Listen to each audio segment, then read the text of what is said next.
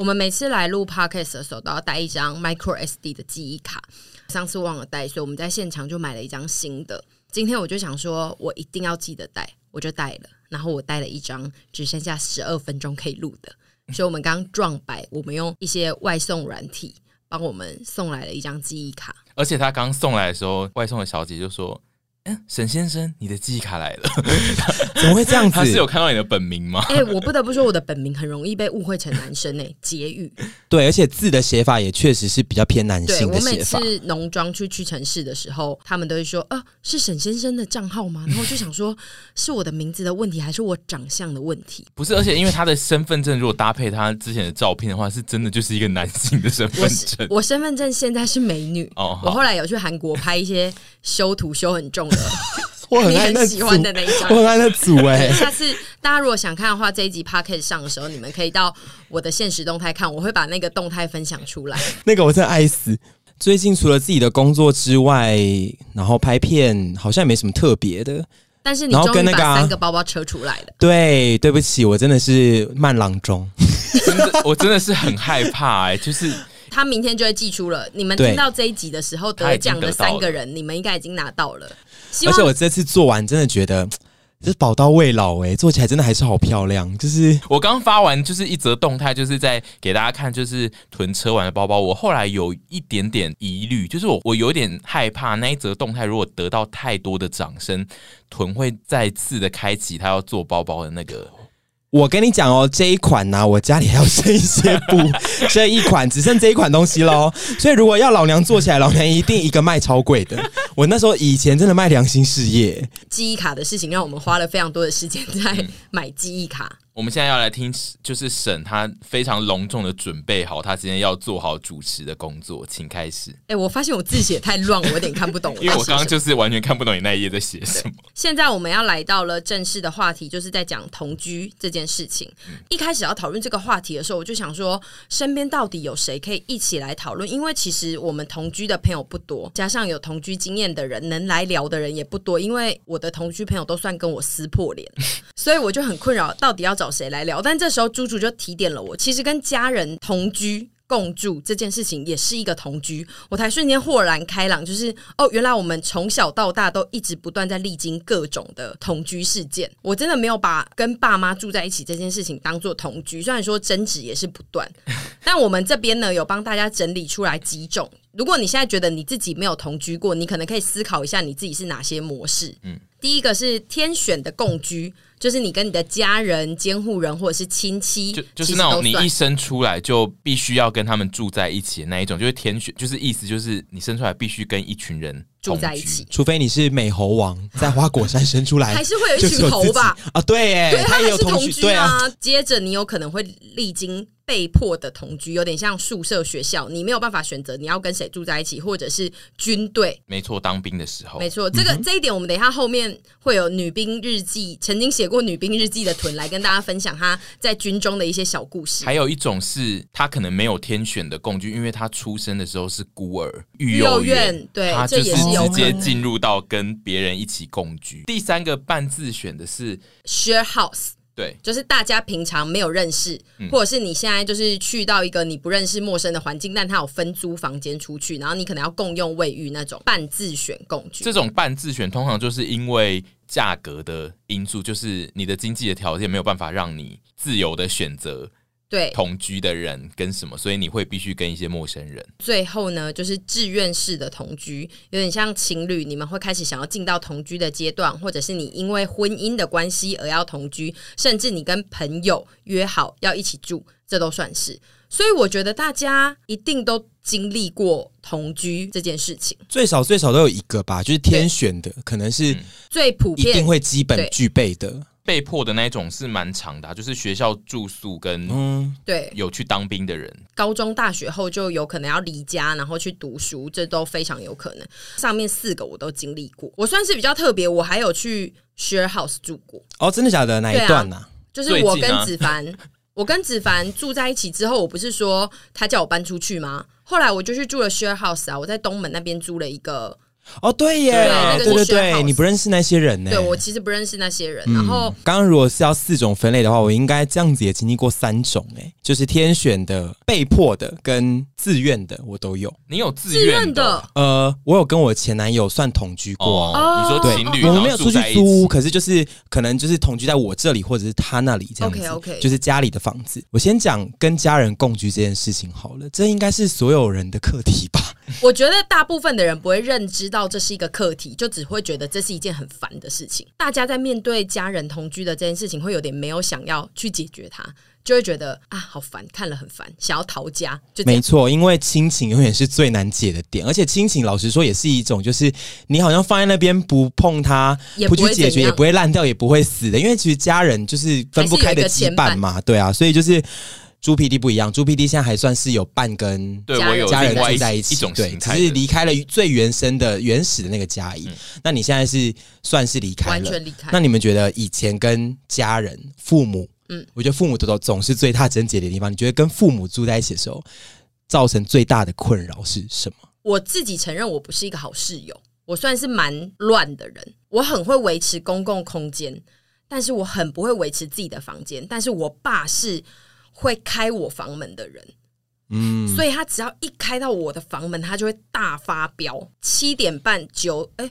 八点吧，晚上在图书馆读书，我妈会夺命连环抠抠我，然后说：“你现在赶快回来，你爸发飙了。”是因为你有藏菜刀吗 请？问你的房间有什么尸体就是吗？我跟你讲，就是因为我我是那种只要没有人管我，我就是可以把房间用到只剩一条路的那一种。我也，是，所以我爸看到那种环境，就会觉得你到底有什么好不把东西摆回去？可是我就会觉得我又没有影响到别人，为什么要来管我这件事情？我大概一个月里面会发生三次这种事情，然后最后我就觉得我把它塞到衣橱里好了。但我爸还是会去看我的衣橱，所以什么门都开很烦呢、对，就是会让我觉得就是压力很大这件事情。然后我爸是非常传统的男子，我从小就很怕他。在家里，我最痛苦的一点是我有点不敢不穿内衣，但这对女性来讲很痛苦、欸。嗯，尤其又是我以前那么肥的状态，要在家里一直穿内衣，真的很痛苦。可能是因为我跟爸爸的关系有点微妙，所以我以前坐在家里最大痛苦的点，可能就是爸爸吧。嗯，那你在家里可以穿像你现在这件薄纱吗？有点不大行，我会有点怕我爸不知道把眼睛放在哪，但是我却不管路人要把眼睛放在哪。那个不一样啦，这个心情，不一这个这个心情我可以懂。对，因为我觉得，对在家人面前，我就是我觉得在家人面前，偶尔就是会有一些比较更放不开的对啊点。可是我有个疑问是，你妈妈不会定期的一直去你房间帮你打扫吗？我妈不会啊，她的人生就是上班跟回家看韩剧或言情小说。从小住到现在，至今我还是住住在家里。我最恨的点就是我妈，他们也是会进我房间，她就是会来打扫我的房间，然后要不断的羞辱我跟骂我。但我每次都会觉得很不爽，之余又觉得就是说啊，房间又变得好干净啊，就是但是然后我又会迅速在一个礼拜之内把它弄得超乱。我现在 right now 我的房间跟猪窝没两样，真的走路只能这样跳着走。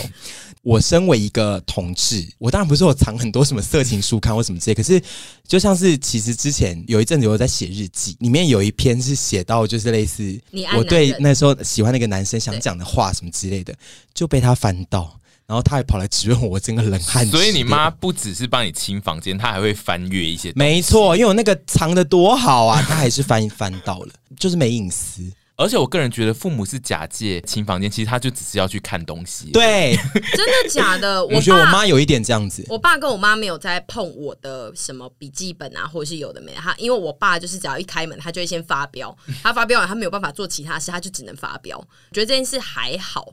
对，跟我家不一样。你爸好像电脑里面的那 NPC，对对，只是每天都进去做一样的事。功能式的就爆炸，超可怕。我爸完全不管我房间，我妈爱管的要死。然后我妈。也是至今，所有家里的公共空间都要以他为主宰。有一些工作东西，我如果突然放在客厅，如果他今天不顺眼，就会说：“那个东西全部给我拿走，然后他就可以放一堆他自己的东西。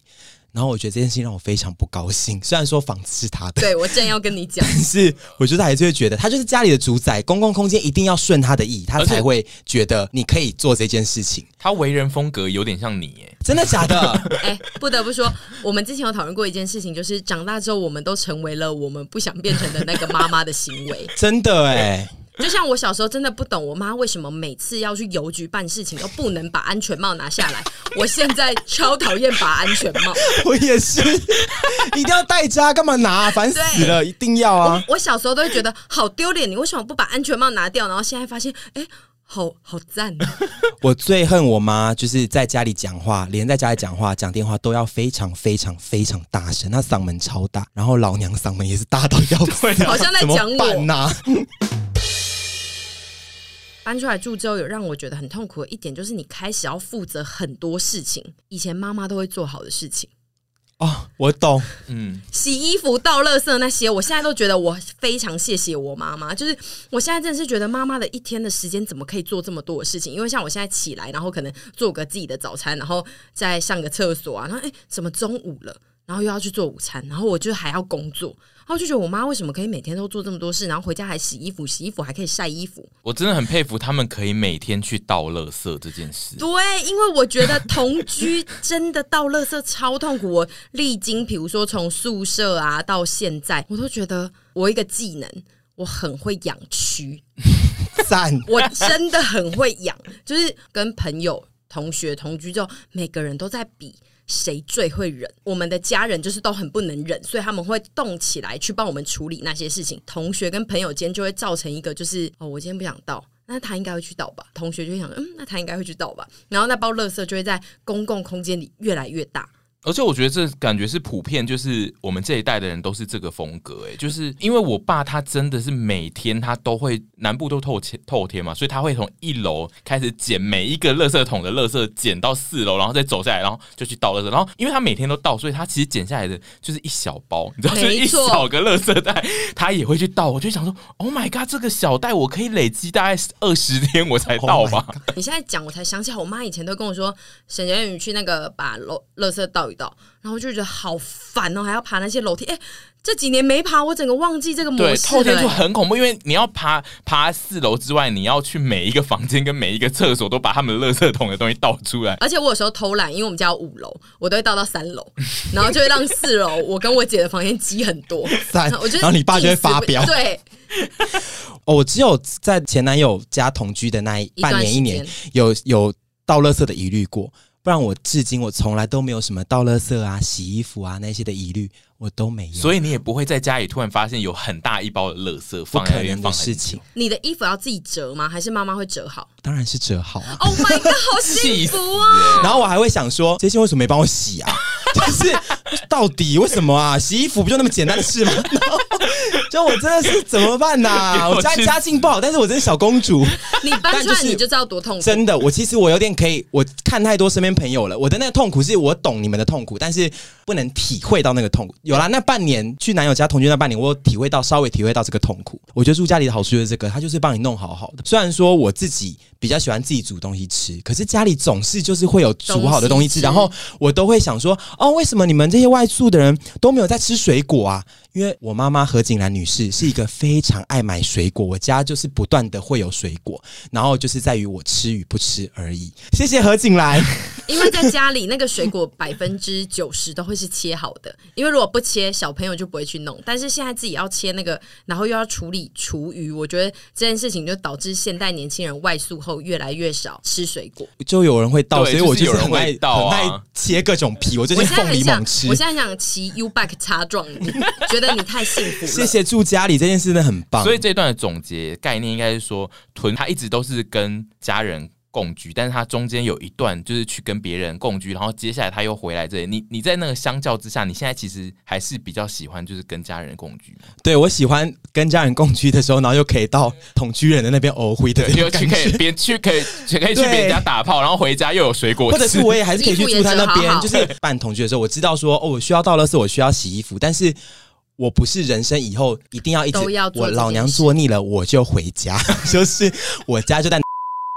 讲出来了，干！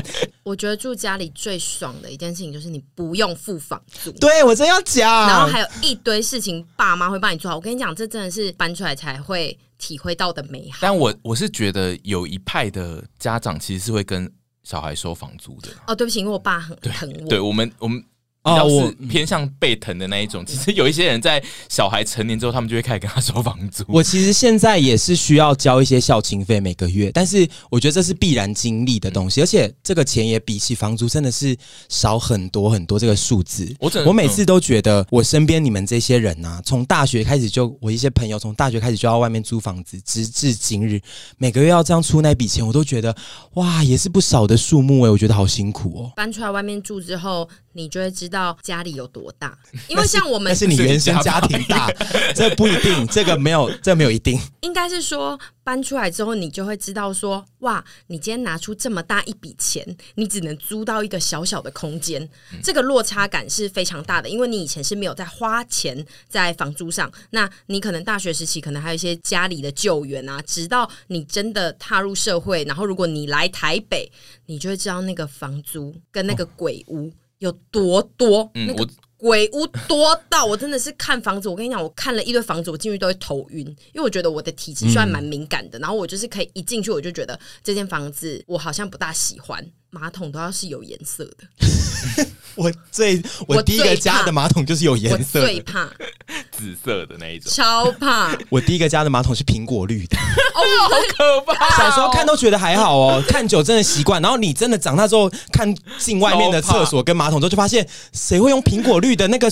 它是整组的，它连那个洗手台也是苹果绿的。然后我以前都不觉得怪，好猛哦，真的变。有些东西你还是最终回推回去，你会觉得住在家里是比较好，但其实那是。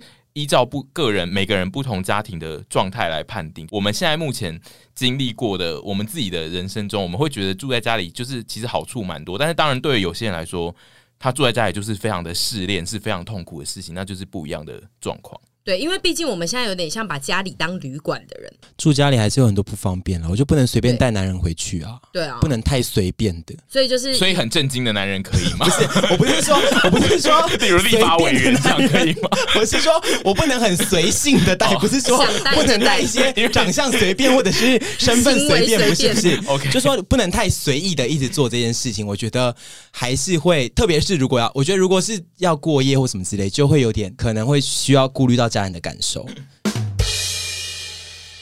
接下来就进到被迫跟半自选求学途中、当兵途中的那这个区段，大家比较容易在宿舍啊，或是为了省钱住在外面，然后是合租屋，会跟一些陌生人一起住。概念比较就是都是跟一群其实你没有那么熟、并不认识的人一起住，然后还有军队。你有当过兵吗？我有啊，我是正常的，所以我们三个都当过兵。对对，吓吓他们。没有，你是志愿役，我们是义务役，我是陆军。我想要听一下，就是当兵的同居会发生什么事？因为我算是蛮陌生的。当兵因为有分前后期，最早的那一段就是那种那叫什么、啊、新新训新训的时候，就是他会住那种很大间的，就是可能会有几十个人一起的那一种，那个超他妈痛苦，那一种真的很恐怖。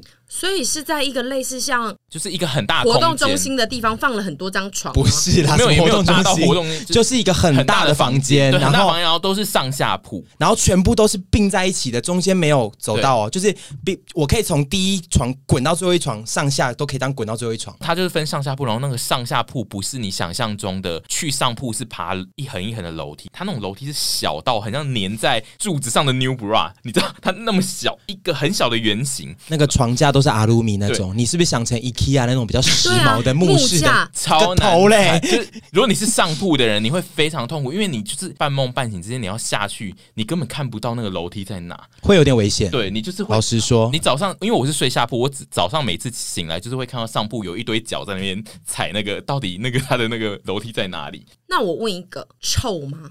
当然臭。呃，你新训的时候是几月的事？夏天冰，所以就是哦，我也是臭到。非常臭，很臭，很臭，没有到臭到觉得真的我真的快要死掉了，因为毕竟房间闷。然后如果你的邻冰真的有比较臭一点的话，那真的是痛苦。有电风扇跟冷气吗？有电风扇，冷气不能一直开。我们那时候我不知道那个新训中心在。那个要看你被分到哪一个新训中心，因为我的就是很烂很烂，就那种快要已经快要倒闭的新训中心。我也是，所以我们是连冷气都没有。哦，好，听过比较热门的，他们就会比较人性化，比如说成功岭啊这种新训中心，他们就会比较人好一点。新训完之后就是下部队，下部队就是大家会看部队的性质来决定你接下来的室友的数量跟他们可能是怎么样的样子。屯他如果是在特殊的单位，他可能他的室友会比较偏向某一些样子的人。我是那种工兵部队，所以就是其实就是一般的兵。你还是待在陆军体系，对不对？对，我是同一个体，所以就还是会有各式各样的人。因为我后来在的地方有点脱离陆军体系，比较中央单位的部分。我刚好遇到的那一群人呢，都是一些。在跟我同时间当兵的一小群人，我们住的地方一样，还是上下铺全部都密在一起，只是比较小间而已。但他们刚好都没有像我新训遇到那一些比较四面八方来的人，他们都是一些我觉得比较不臭。你说你刚好遇到一群比较香的人，没错，还是有一两个臭的，可是就是那这什么可容忍范围。下部队之后，你跟这些人会朝夕相处，所以有些臭的人，你就会知道说啊，可能就是比较容易有汗味什么之类，你就是会原谅他，那就是没闻到就算了，有闻到就是随嘛。这两个阶段对我来讲最痛苦的点都是在于声音，因为我非常怕吵，我只要有打呼，我就是睡不着，就是戴了一年的耳塞，因为我们的寝室还是有人会打呼。我好佩服哦，因为我没有办法戴耳塞睡着。我一开始也没办法，后来就是我觉得有当兵应该就是会学会戴耳塞，因为你宁愿你宁愿可以睡着而不要精神不好，然后你你逼自己久了之后，其实就习惯了。我都戴耳塞睡，哇，那真的是一夜好眠。真的声音进不去吗？打呼，除非他在你的正旁边，然后他的打呼声有点像机车发动那么大的话，不然。不然其实小声的打呼，那个耳塞是蛮盖得住的。嗯，我左右这两个人都不会打呼，但是睡到左边这个人啊，他会磨牙。对，磨牙是另外一个声音。然后我发现，我觉得磨牙的声音很可爱。哈，好可怕哦！有一些性癖，我可接受，我我不可接受打呼，但是我觉得磨牙超可爱。我觉得磨牙声音比较可怕。真的假的？我觉得很可爱。磨牙声音是会，因为我晚上听不到打呼的声音，但我会听到磨牙的声音。真的假的？磨牙我会很怕。我自己在当兵的时候，我比较痛苦的点就是，当兵的体系里面的人心灵都普遍是比较脆弱，就是不是真的、哦、不是不是自自愿意啦，就是我们这种这叫什么？义务役义务役都是心理比较脆弱，所以就是房间里会充满一些很脆弱的人，没有，但就是他们不是哭，你后来变成学长之后，就是会有很多比较脆弱的学弟都会在晚上就是登岸的时候，就是一直想要跟你分享一些心事，哦、然后我我、欸、我我有点害怕，就是有人会一直要问我事情，他他们就是会一直自问自答，就是说学长，嗯、呃，我其实想了很久，我觉得我们那个钱啊，真的这样赚也不是办法，我我其实还是有点想当志愿役，然后就是他会自己在那边讲一些他的想法，然后就突然就会有一两句就说，那你觉得怎样，学长？我就会觉得好可怕，我要 我要回什么？哦、对，而且我是遇到至少超过三个会这样讲话，我没有遇过这种哎、欸，然后我都会最后就会跟他说：“哦，是哦，真的辛苦你了，帮我关灯。”好恐怖，跟单位性质有关系吗？因为我觉得有，我的单位我们就是过着很日常的生活，因为我们的单位是工兵，就是你知道那一群人，他们就是平常就是要要去架桥，我们要一直练习，就是搬很重的东西，然后架在身上。蛤好，我可以理解了。工兵工兵就是台风天的时候。桥断了，他要去架桥。他们比较劳务性质。马路断了，他要去铺马路。我刚以为你说的工兵是公益兵，嗯、就是一些耍花枪啊。你说义工队啊？是负责呃劳工劳工部分。嗯，辛苦了，辛苦了，非常辛苦的兵种。因为我在下部队之后，我跟我的单位同仁其实相处的都蛮顺畅，大家。虽然说他们是一群死男生、臭男生，但是大家可以聊的东西，其实他们也都非常好相处。所以我后来自己觉得那一段当兵的日子，我觉得蛮开心的。你好像在演《流星花园》。对，你有被当做小公主吗？有。哎、欸，我们这一段，我们这个要我有一点，我们这个要留在那个他的女兵日记，因为他现在在讲当兵，他他的那个眼神跟他的表情都不是一般我在讲当兵的时候会出现的。我觉得他可以另外专访，这可以留个伏笔。但是我觉得那一年，我觉得蛮开心的，而且我可以体会朱 PD 刚刚讲的，大家其实大家都蛮脆弱的。嗯、你被捆在那里，然后你每天要跟一群人相处，如果你没有那一种这在大团体生活的经验，其实我以我那段时间也是蛮容易。有时候蛮容易爆炸的，不不是对他们发飙，是觉得就是好烦哦，一些负面情绪。我那时候应该也蛮常跟你，因为我那时候已经可以呃用智慧型手机，应该也蛮常跟你抱怨，也也是有时候会遇见遇到一些白痴同跑或什么之类的，但是后来都觉得。其实也算是一个经验，然后跟他们相处其实也都蛮愉快。现在大家都还大家都还是有联络是朋友。你觉得呢？你觉得那段经验对你来说，当兵经验对你来说是愉快的吗？我自己觉得那是一个很特殊的经验，就是你这辈子根本不可能再选择跟那么多人一起共居，但是他会印象深刻到你会一直记得。有的时候有一些对话你会一直记得，就是我觉得那是有点特殊的记忆。没错。那我现在来问一下神，她是这边唯一一个有在自愿性与人租屋的，嗯，的有这个经验的女性。从自半自选跟自选，你都有吗？应该是说，我从被迫接着出社会之后就开始，我先自愿跟朋友，自愿跟子凡，最后我半自选的共居，就是不是选，不是自己选的室友。那我想要你以这两个方面来讲，你讲一下自愿跟室友同住的状况，跟非自愿这两个，你觉得好跟坏在哪里？现在让我选的话，我会选半自选共居。小被迫被聚在一起，就是你推崇跟陌生人一起住。非常，我跟大家讲，你们真的不要怕跟陌生人住在一起，因为跟认识的人住在一起才会有一堆麻烦。他现在嘴脸超像巫婆的。跟朋友住在一起，一定有好有坏。我接下来要打一个预防针，我接下来会一直美化我自己跟丑化我的室友。现在会变成那个吗？结语传吗？对，现在又是结语传了。结语在这个故事没关系，我们会成为好人。我们会适时的打断你，就是听起来有一些怪怪的地方。Okay. 好，大学后就一直在跟朋友同居。一开始其实我是跟两个非常不熟的隔壁班大学同学住，跟他们住了两年的那那两年之间。我们都算蛮和乐，虽然说我们不会大家一起聚在一起聊天，可是各自过各自的生活，然后彼此也都非常的有礼貌。唯一的困扰就是我刚刚前面讲的，大家都在等谁去倒垃圾，就这样子。接着到后来呢，就开始跟一些高中同学或者是高中同学的朋友住在一起。第二段的同居，这群人。有点彼此认识，大家一开始住在一起就会说什么啊，没关系啊，这个大家都可以一起用，大家都可以一起吃什么有的没的。然后只要讲了这句话之后，就会发生一堆有的没有的事情，像是你今天你可能买了三颗洋葱，然后你剩下最后一颗，你隔天起来发现它不见了，或者是鸡蛋。你就会觉得干他妈的！我昨天还看到一颗，为什么现在不见了？可是你不是说大家都可以一起用吗？没错，就是前面的这个。我跟你们讲，真的不要讲这句什么，大家都可以用哦，没关系，我们就是一起吃，一起用，然后最后再去买，因为我们都懒，所以我们每次被用完的那一刻，我们理智线就会爆炸，就会想说去死吧！就不要假豁达。我真的觉得不要开这个头，因为我之前有抱怨过这件事情，然后我就跟子凡说。我那东西又不见了，被吃掉了。然后子凡就会说：“啊，还不是你之前我自己说过，大家都可以吃。”对啊。然后我就整个觉得。哦，真的不该讲这句话。我现在奉劝大家，如果你还没跟你的朋友住，如果跟朋友住之后，千万不要讲。我我觉得角度不是奉劝大家不要讲这句话，应该角度是说你要认知到你自己是不是一个可以讲这句话的人。不是因为我一开始以为我是，因为我可以这样，因为我在我家，我就是会跟我哥他们就是说，我现在冰箱买很多饮料跟食物，就是你们如果要吃的话，不一样，你不公允啊，你哥不一样，这真的不一样，我可以理解。我觉得这不一样，没有，因为我的意思就是说，但我在我朋友。我之前跟朋友住也是会这样啊。我我知道了，我现在要讲，我发现不一样的点在哪，就是我觉得要处理掉最后的那一个的人要说出来。就是让我有一个心理准备，说我要去。没有没有没有，你你现在你你现在现在现在是强词夺理了。结语传在硬要找一个自己不是问题的那个。对不起，我原本想在你这，可是你现在开始强词夺理了。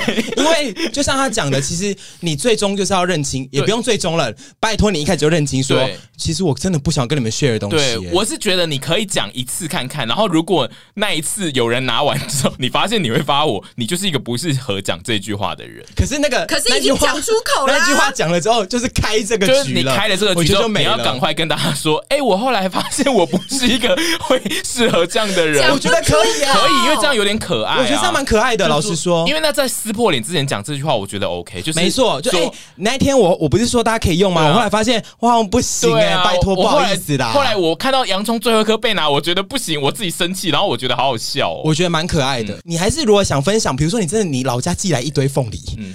你想分享就说，哎、欸，这真的可以吃，嗯、但是你要跟大家讲说，哎、欸，不好意思啊，我以后就是说我如果说可以吃才可以吃，对，不要不可以吃的，我真的很想吃耶。如果你发现了你其实会在意这件事情，或者是你是一个很懒得再出去补充货源的人，麻烦你不要讲这句话，因为我自己就是会。有的时候早上醒来就是非常想吃蛋或者是洋葱，然后发现没有，我又要蓬头垢面出去买的时候，我就会觉得烦死了。对啊，那你要嘛就是先跟人家说，哎、欸，但是我有的时候早上会非常想吃最后那一颗蛋跟洋葱哦。我觉得如果够熟的朋友这样讲，其实可爱哎、欸。对，但是我觉得状态就是我那个时候还年轻，年轻的时候你就会觉得要熟不熟的朋友，你不好意思讲这句话。而且因为我觉得年年轻的人喜欢装大气，没错。我跟你讲，我觉得其实不管你跟熟或不熟，就算你觉得很熟的朋友啊，嗯、也把游戏规则一定要定清楚。真的，因为一开始大家都会觉得说，哦，我们大家都很熟啦，啊、为什么要把规则讲那么清楚？就大家都是好朋友啊，住在一起是两回事哎、欸。所有的事情最后没有定好，都会成为压垮骆驼的最后一根稻草。本来这件事情就是像上次讲的那个挤柠檬，就是没事。但是哪一天就会你心情差，然后你又看到你的蛋不见的时候，你就会想说，你又吃了我的蛋。几次了，你还吃？老娘早餐起来就是很想吃，但你不知道吗？对，不熟的人当然一定要讲好游戏规则。就像是你后来租那个共租屋，其实是一群不熟的人，对大家都有遵照一个游戏规则。就像你那时候跟我讲说，哎、欸，大家有说出说礼拜几是一定要到垃圾，然后垃圾要怎么分类，然后什么公共区域怎么样之类的。不管你有多熟，都一定要把游戏规则定清楚。为了你们未来的同居生活好，以上的事情还是请大家要好好的。也为了你们的友谊好啊，没错，因为不然就像我们一样，就是我后来都跟他们没有处相处的各种的撕破脸。哎、欸，其实我跟第一段没有到真的撕破脸啦。第一段是偷你洋葱的人吗？呃，那是吃掉洋葱的人，就是我的高中同学。台南的翁先生，啊、就是那一位跟你，我觉得大家对于翁先生那个定位好好神秘啊，就是说我们一直攻击他，可是他又有陪你去台南拍，然后到底是翁先生，而且翁可怜哦，跟你经历了各种不同的撕破脸，就是有创业撕破脸，然后有他买东西一直挑不到你要的撕破脸，还有偷你洋葱撕破脸。对，但是大家人生中应该都有这种，你一直跟他撕破脸，可是你还是可以跟他维持在一个朋友的微妙关系的人吧？孽缘啦！哎，我其实身边蛮多这种孽孽缘朋友的。包括你也是，对，对我觉得最最主要的回推就是。他会让你发现你自己是一个什么样的人，就是因为阿姨就是有点幻想自己是一个很大气的人，但她经过她这些风霜之后，她会发现哦，其实我会在意很多事情，我并没有那么大气。其实阿姨还是算大气，可是 阿姨也在某个程度上来讲没有那么大气。对，就是她会因为一些非常小的事情生气，就是她她会对大事比较不会那么在意，但是她会对一些生活上的小事产生就是发疯的情绪。我自己这样子住下来，我发现我不是一个很喜欢跟别别人交涉的人，所以你觉得跟陌生人同居就有这个好处，对不对？没错，因为。其实跟朋友相处，你有时候会觉得你需要照顾别人的情绪，或者是你会希望别人可以体谅你的情绪。那有时候你会想要自己躲在房间里的时候，你又怕别人觉得你为什么一直躲在房间里。搬出去住之后，你跟那些人完全不认识，你想要怎么躲在房里？你房里再乱，或者是你在房里发生怪声，都不会有人来问你，你怎么会啦？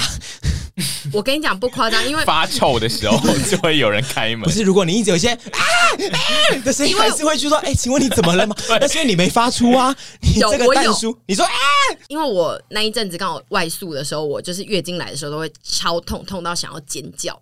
然后有一天，我家里有三个室友，因为我那天真的太痛了，我就决定我不要管这些，我一定要把那个痛叫出来。我真的是，你说你在家这样叫，然后我叫到，然后叫完之后，我就有点热到流汗，然后昏倒睡着，然后。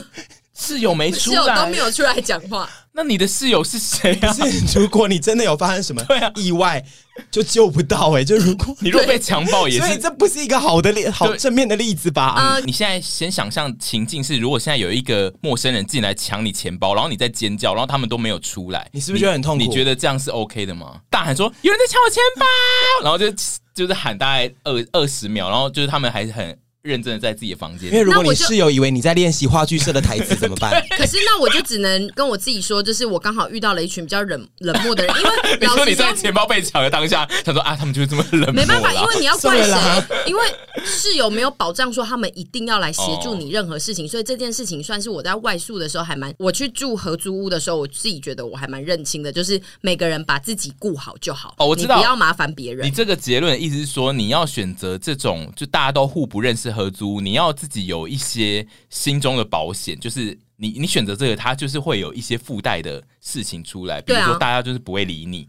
但是我又不得不说，又不是你的朋友，就一定会来关心你。他也有可能觉得你在演话剧啊，right？哦，那个沈他在练习话剧这个台词，还跟另外一个室友讲，你不用担心他在练习话剧，因为他最近好像有自己在做一些什么事情，这也是很有可能有在剧场演出。对，应该是说认清楚自己这两个点的利跟弊，然后去去认清自己适合这个利。多一点还是这个利多一点，对不对？对，搬去那种谁都不认识的地方最好。然后你偶尔一起到垃圾的时候，还是可以跟其他房的人聊到个两三句，我也觉得 OK。但是都不是会造成你人生负担的事情。我觉得你认清自己适合这个模式，我我非常认清自己适合这个模式。我觉得我出去住之后，我觉得棒呆了。关于比较实物上的，因为我自己个人就是之前呃有一阵子是跟我哥之外的。还有别人同同住同学 一个 house house 同学同学一个 house，我在讲什么？哪里来的？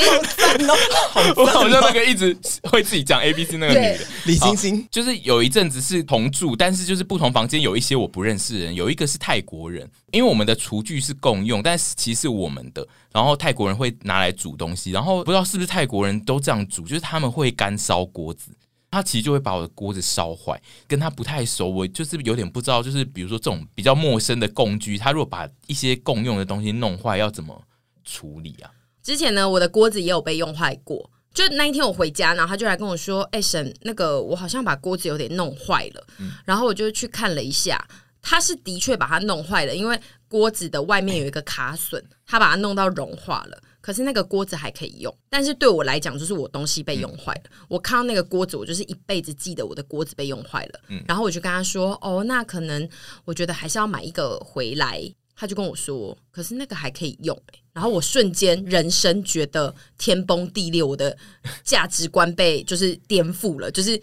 你怎么可以用坏别人的东西？他怎么可以说出这种话？我那次是真的有点不懂，为什么可以有人讲出这种话？但是经历过这件事情之后，我就发现这世界上就是充满着千奇百怪跟我不一样的人。那如果不适合的话，就是不要继续住在一起。对，我觉得是不适合，因为毕竟你现在讲的故事是结语传，嗯、那别人可能有别人觉得就是说，哇，其实沈婕妤住在一起的时候也是多怪咖多讨厌。嗯、但是我的意思就是说。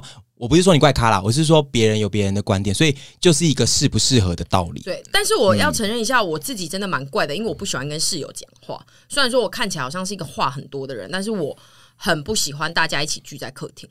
我会有一个压力，我很怕尴尬，所以大家聚在客厅不讲话的时候，我会很怕那个空间跟氛围，因为我们家的人有些人喜欢安静的聚在一起。可是我觉得如果够熟的话，就是聚在一起很安静，我是 OK。对啊，不是因为我就是一个很怕安静的人，你们不是知道吗？哦，可是因为如果我现在，所以我才说我是怪咖。那你可以在旁边杂耍啊，就是安静的杂耍。然后杂耍，如果又没有人理我，我就会更痛苦。哎，那我现在我现在如果去你家，然后我很安静，就坐在客厅，你会觉得怪吗？我子凡跟一个朋友不是有一起去你家嘛？嗯、然后那时候其实初期我们没有到很热络，可是我们就是会硬要聊一些话题的时候，那时候我真的是坐立难安，我很怕这种要熟不熟的聚会。对，然后大家又要努力的讲话，嗯、有讲话的时候我觉得很好。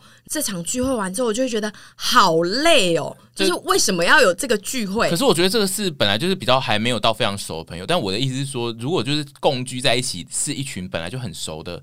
朋友，这样他们安静聚在一起，其实还 OK 啊。我自己心里觉得，以我认识的沈怡来讲，她能够忍受这种坐在一起，呃，可以安静的熟度，要到某一个很高的门槛。但是他前面的室友，我自己觉得都没有跨到这个门槛，对不对？对。还有一点是，有的时候就算是很熟的朋友来家里，我都会有点不好意思，就是那个安静的空间会让我觉得，我好像没有照顾到大家。你们能懂那个概念吗？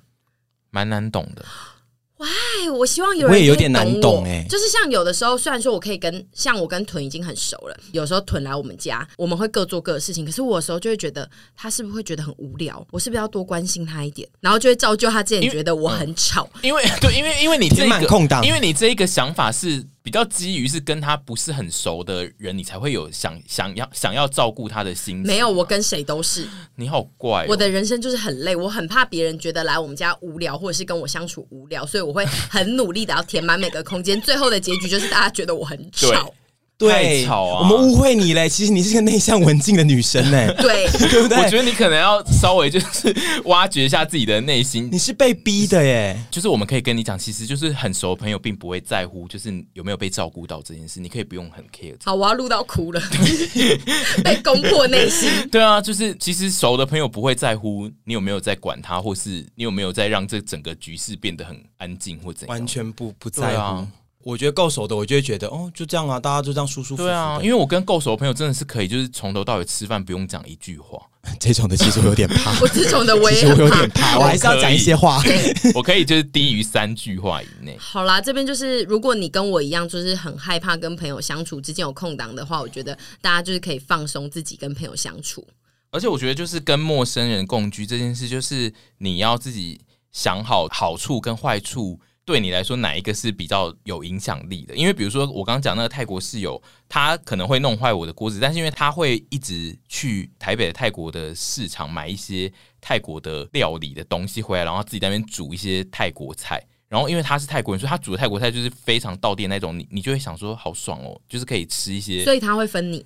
他会他会煮给我们吃哦，那人蛮好的啊。对，那你就把你锅子藏起来啊。你就会想说好啦，他弄坏一个锅子算，而且那没有可以把锅子藏起来吗？你觉得？因为他，他会找出来，对，因为他会找出来，因为他每天几乎每天都要用。我们就想说算了，就让他用，因为他真的会很认真的煮一些泰国料，而且他都，而且泰国人真的都吃超辣。他每次去买我们那个外面的卤味啊，他都点大辣回来之外，他会狂倒一大堆那个他的辣椒酱，然后然后他们是不是吃起来都一派轻松？他就会说。你们的大辣都不辣，他现在这段不行了，可以的，可以，可以，可以，他有在努力。我跟你讲，他泰国人真的很勾嘴，而且他，我要讲一个他的笑话，就是泰国那个虾酱真的臭到很离谱，就是他买的那个虾酱的臭度真的高到很害怕。那么忍能忍臭的人，我我没有闻过这么臭的东西，就是他那个在炒的时候都是臭的，然后他只有真正端出来的时候吃的时候是香的。有一天，他就是拿那个虾酱在炒他的泰国菜，因为我们那个时候不没有厨房，然后是在阳台上炒菜，阳台旁边就是就是厕所，然后我哥在里面大便，我哥大便出来之后，他一打开门就闻到那个虾酱的味道，然后他就很紧张的冲去跟那个泰国人说：“啊，不好意思，我刚刚在大便，所以现在很臭啦。”然后那个泰国人就说：“是我的虾酱。”好喜欢。不是你的大便，是我的虾酱。结果有偷掺一点大便，臭到我哥以为是他拉的屎。好喜欢哦，哥哥好谦虚哦。我哥连忙跑去，对对对，很谦虚。讲到食物的气味这件事情呢，就是我要分享一个小故事。就是有一天屯来我们家做菜，然后他就问我说：“哎、欸，婶有酱油吗？”我就说：“哎、欸，我跟你讲，我最近有一罐硬油。”很好吃，我都拿来炒饭。然后结果他一煮下去，他就跟我说：“哎、欸，我我问你一个问题哦，就是你有觉得有时候硬油加热的时候会有一个脚臭味？会呀、啊，然后这是全世界都知道的事吗？没有，我在你讲之前我真的没发现，但是从你讲了之后，我每次只要一炒硬油，我就觉得好像。”我爸的脚哦，硬油跟豆豉都会有那个脚味啊。硬油有一点臭，对啊。就是我昨天又炒了一次饭给凡吃的时候，我又觉得哇，好脚哦。有想到沈汉宗。对，可是煮起来的东西是好吃的，但是它在下去的那一秒沁上来的那个烟真的是搅到不行。我问你们，如果你们的室友煮东西真的，如果是真的不熟的，煮东西气味整个你在房间里面都闻到，然后你会你们会不高兴吗？我不会、欸，我会。你会吗？嗯，不管是香的或臭的，对不对？如果太常煮的话，哈，好严格。所以我我我选择就是不要跟人家共居啊。我通常都会觉得啊，我可能也会造成人家这种困扰，所以他在造成这件事情的时候，我并不会去太计较。就我也不会，气味我也还好，我也不会特别去跟他讲。我觉得那也是要看你生活状态，因为比如说像我现在就是自己会煮东西，所以我也会一直产生。这种油烟的时候，对你就能体谅对方，我就会觉得还好。对啊，对，但以前如果是大学时代没有那么爱煮的话，如果对方是一个很爱煮的人，你可能就是有点要发飙。我可以分享一个故事，因为我们以前大学的时候，四个同学是住在同一栋楼里面，然后那时候国差是住在五楼，然后我们有一个男同学住在四楼，然后那个男同学超爱在厕所。煮海鲜意大利面，厕所，因为以前的套房没有那个，哦、嗯，这品相也太 specific，就是海鲜意大利面，所以他会炒出一些车味在厕所。没错，然后每次国差就跟我说，他又在炒了，那个味道一直从排水管冲上来。就大家要记得，就是其实外面的房子有些厕所的管线可能是连通的，一些老旧房子，所以就是你有可能你在炒的时候，其实是有影响到别人。就是你在偷抽烟的时候，上面人都知道你在抽。对，哦，抽烟超容易的，抽烟我觉得这个是比较大忌的部分。嗯录到现在差不多是要先做结尾，真的假的？可是我觉得同居还有很多事要讲。我也觉得，我这次的同居的题目准备非常大。我们除了我们自己刚刚同居故事之外，我们征集了非常多人，就是在省的 IG 跟我的 IG 都征集了一票人的同居故事。我看完那些人的故事，真的就像你讲的，你收集了。大家跟爸妈出国的故事之后，你就会觉得你自己的故事还好。我看完大家故事之后，我真的觉得小巫见大巫。我真的是不需要一直尖叫说我的人生有多惨，有多蛋被吃这件事情。他们都有更惨烈的吗？他们的故事都非常的离谱，非常的好听。对，然后所以就是，好所以我最后就是把这一集的脚本就是写成两集，第二集呢，开箱一大堆人的同居故事，第二集就是会是什么玩意儿要来开箱，然后会开箱刚刚提到就是网友的投稿，他们恐怖的同居的故事之外。我们会找另外一位先生来开箱他的室友，他的室友就是刚刚的《结语传》的主角。下一集我们会请到子凡来哦，就是《结语传》的男主角哎，他会他会来开箱他的室友，也就是沈本人，然后他要来控诉沈是一个烂室友。哎，我我稍微、哦、我稍微先讲一下，我觉得我今天没有把我自己塑造成一个大好人，我有在一直承认说我自己是个。脏鬼跟心眼其实很小的人，他没有没有。我现在在力挽狂澜。你今天对你今天没有把自己塑造成大好人，你今天的形象就是说你其实是个贱货，但是你想装好人。对，但你想装好人，但是他下一集要来直接控诉，就是他具体的一些行为让他非常的愤怒。关于房间很脏的这件事情，我真的觉得大家还是不要把房间里的地上放太多衣服或者是会滑的东西。因为我曾经有一次踩到我自己的衣服，然后滑倒撞到我的脑，然后我那时候超怕我脑震荡，我真的是侧摔耶，然后就是头真的是撞到桌角，然后我那个时候一撞，我跟你们说，你们如果真的撞到头，然后有觉得头晕，绝对不可以立刻去睡觉，知道吗？因为你有可能会死掉。你说一睡不醒吗？对，所以大家就是，如果你真的撞到头，然后你有觉得不舒服，请一定要就医。因为我那时候不知道这件事情，我就跑去睡觉，然后我醒来之后，我就传讯息跟我一个比较有在读书的朋友说：“哎、欸，我刚撞到头，然后我睡着。”然后他就说：“你怎么可以睡觉？你知道你会死吗？”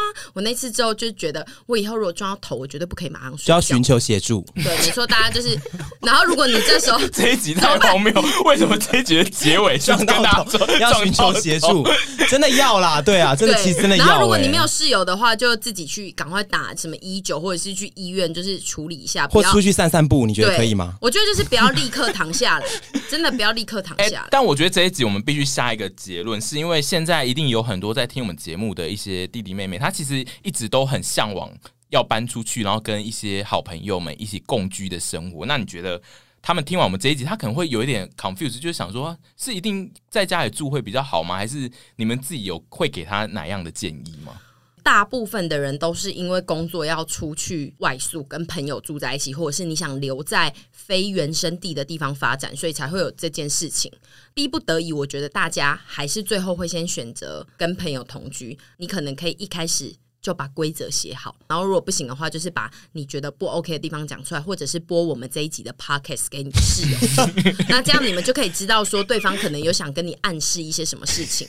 一起来坐车的时候，就有一个人开车，然后一群人搭车，然后就说我们现在要一起去找房子了。然后那个人就默默不小心播播播出来，就说：“哎、欸，我最近有蛮喜欢听一个节目，我们来听他最新的一集好了。”可是如果有朋友说不要，我要听流行音乐。你就说我们不要不适合住在一起。对，这个时候你就会发现，我觉得我们好像没有办法承受，好像一些潇洒不。那其实老实说，我觉得所有的事情，其实这件事情跟出国有点像。你如果一开始都谈不拢了，你就真的不要住在一起。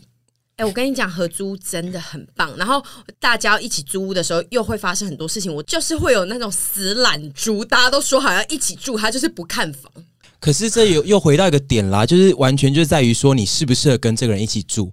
有些人就是不在乎说哦，团队里面有个懒猪就算了，对啊，就我就是爱找，我就是爱我可以帮大家找。有些人就是超爱看房子的，对啊，有些人就是表面上说那我来帮忙找。然后又觉得就说干你娘，你都不帮忙找，就是你，就是就不要假豁达了。我真的觉得不要假豁达，认清自己的人生。整集的结论就是阿姨不要再假豁达。你们认清自己的人生，你们认清你们的需求跟方向，你才会有美好的未来。我知道了，我二零二一的课题就是不要再假货。没错，要认清自己。对，就是请大家继续期待下一集。但是我们现在要先回答问题：喜欢的人不喜欢我怎么办？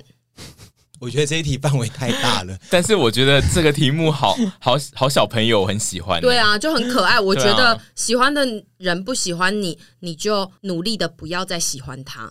大人叔叔要提醒你，以后会有更多你喜欢的人不喜欢你哦。如果他已经好可怕，为了你要安慰他，对啊，你怎么这样子啊？你怎么这样子啦？你这边是最喜欢恐吓人，我要吓吓这个小朋友，而且你还用那个声音，因为他的问题太可爱了。然后你摧毁他，他那么可爱。我觉得你会遇到其他你喜欢也喜欢你的人呢，所以如果你还想纠结在他身上，你就先纠结在他身上。但有一天你就会发现，他如果不喜欢你，他就是可能就是不喜欢你，不喜欢你的几率，未来的几率就是很大了。所以就是你要有别的人生呢，而且你有一天就会也会不小心发现，你根本就有更喜欢的人。会有你喜欢也刚好喜欢你的人啊，哦、只是刚好现在不是这个人。嗯、呃，我们就是建议他想一下，就是如果现在有一个你超不喜欢的人，但他就是很喜欢你，你会怎么想象这件事？你的那个想法可能就跟你现在在喜欢那个人是一样的。嗯，对。我觉得这一题可以讲很多诶、欸。他问说陪审团的各位自信心是怎么培养的？我回答不了这题，我自信心非常低，对，我超无自信。好，结束。没有这个解答的存在吧？你们觉得你们有？而且我觉得这个这一个问题的来源本身就只可以，就是他有点看影片之后，他感觉上这一群人都是一群很有很有自信心的人。但其实我也不是这样的人哦。对，但是我们要跟这位小朋友讲，就是这个世界上呢，并不是那些你觉得他讲话声音很大，或是他讲话声音就是感觉很知道自己在讲什么的人，他就是有自信的人。其实那这是两回事，就是跟讲话的态度完全无关。真正一个人有自信。是，就是他内心是对自己有自信的话，那个是不一定是从讲话会表达出来的。老实说，我们都只是在努力的让自己要有自信，跟伪装自己有自信来面对。这个很可怕的世界，没错。我现在只能就是跟他跟你说，就是阿姨跟屯都是非常非常在努力，他们还在往自信的途中。就是真的，这这没自信这件事情没有很严重，就是你可以去从比较细微的地方开始建立，不一定是建立自信，你你就是建立你自己喜欢的样子就可以。我觉得应该要去做你擅长的事情，你就会比较有信心一点。嗯，对，因为如果你硬要去做一些你不擅长的事情，你很容易被这件事情给打击。那你可能可以借由做你擅长的事情，来让你自己觉得你自己是一个很棒的人。有一点没自信，其实很可爱。嗯，而且没自信，我觉得蛮好的。因为我前两天才跟朋友讨论到没自信这件事情。其实没自信，它反而是一个让你，也许不是说一定要每个人都要变得更好，可是说没自信可以让你。不会自满于自己的现状，你可以，你可以让自己变成一个自己更喜欢的人。嗯，没错。那那就有点没自信，其实也也没有不好啊。我们太有自信反而不好吧？对，嗯，我自己觉得就会眼睛长在头顶上，很多这样的人，然后就会被讨厌。嗯，你举例听听，我想知道。看他会不会这我就不好说喽。我们这一题同时也回答给屯。嗯，什么东西？就是没自信的你也很可爱哦，好不好？好，好了，这一集差不多。好了，哎、欸，那今天，所以今天就到这边。然后我们接下来下一集就会开箱其他网友的室友同居故事。好，那就让我们期待下礼拜喽。好，先这样，拜拜，拜拜。